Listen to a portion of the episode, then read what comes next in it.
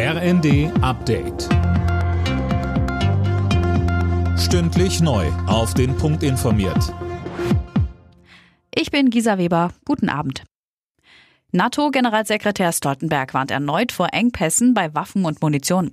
In einem Interview mit der Welt am Sonntag ruft er die Verbündeten auf, ihre Bestände aufzufüllen, aber auch die Ukraine weiter zu unterstützen. Weiter sagt Stoltenberg, die NATO suche keinen Krieg mit Russland. Man müsse aber für eine jahrzehntelange Konfrontation gewappnet sein. Zuvor hatten bereits Kanzler Scholz und US-Präsident Biden nach ihrem Treffen im Weißen Haus gefordert, bei der Unterstützung der Ukraine nicht nachzulassen. Unter dem Hauptquartier des UN-Palästinenser-Hilfswerks UNRWA im Gazastreifen ist offenbar ein Tunnel der Hamas entdeckt worden. Das berichten Israels Armee und Geheimdienst. Außerdem sprechen sie von Hinweisen, dass der Tunnel von UNRWA-Installationen mit Strom versorgt wurde. Die Verbraucherzentrale fordert ein Gipfeltreffen wegen der steigenden Lebensmittelpreise.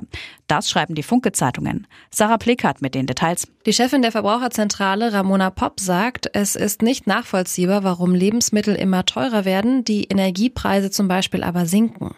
Bei Landwirten und in der Logistik kommen die höheren Einnahmen laut Verbraucherzentrale nicht an. Sie fordert deshalb ein Treffen von Bundesregierung, Landwirten und Herstellern, um mehr Transparenz zu schaffen, wie die Preise zustande kommen und um zu schauen, ob ob der Handel seine Marktmacht eventuell ausnutzt. Klarer Sieg für Leverkusen im Topspiel der Bundesliga. Der ungeschlagene Tabellenführer gewann gegen Bayern München 3 zu 0 und baut seinen Vorsprung auf die Bayern damit auf fünf Punkte aus. In verschiedenen Nachmittagsspielen gab es wieder Unterbrechungen durch Fanproteste. Die Ergebnisse? Augsburg, Leipzig 2 zu 2, Bremen, Heidenheim 1 zu 2, Gladbach, Darmstadt 0 zu 0, Frankfurt, Bochum 1 zu 1 und Union Berlin, Wolfsburg 1 zu 0. Alle Nachrichten auf rnd.de